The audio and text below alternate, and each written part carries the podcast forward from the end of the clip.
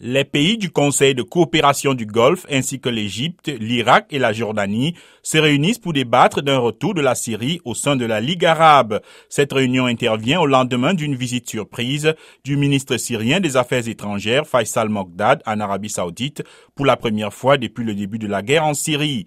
Douze ans après avoir été mis au banc des nations arabes, le président syrien Bachar al-Assad est en passe de regagner sa place parmi ses pairs. Le régime syrien a été exclu de la Ligue arabe en 2011 suite à la répression d'un soulèvement populaire qui a dégénéré en guerre civile. L'opposition avait même occupé le siège de la Syrie au sein de l'organisme lors d'un sommet en 2013. Le royaume saoudien avait rompu ses relations en 2012 avec la Syrie où il a soutenu des rebelles au début du conflit, comme d'autres pays du Golfe. Mais de plus en plus de pays arabes sont en faveur d'une réhabilitation du régime syrien, alors qu'une nouvelle donne régionale se dessine, notamment avec le rapprochement entre l'Arabie et l'Iran, grand allié de Damas.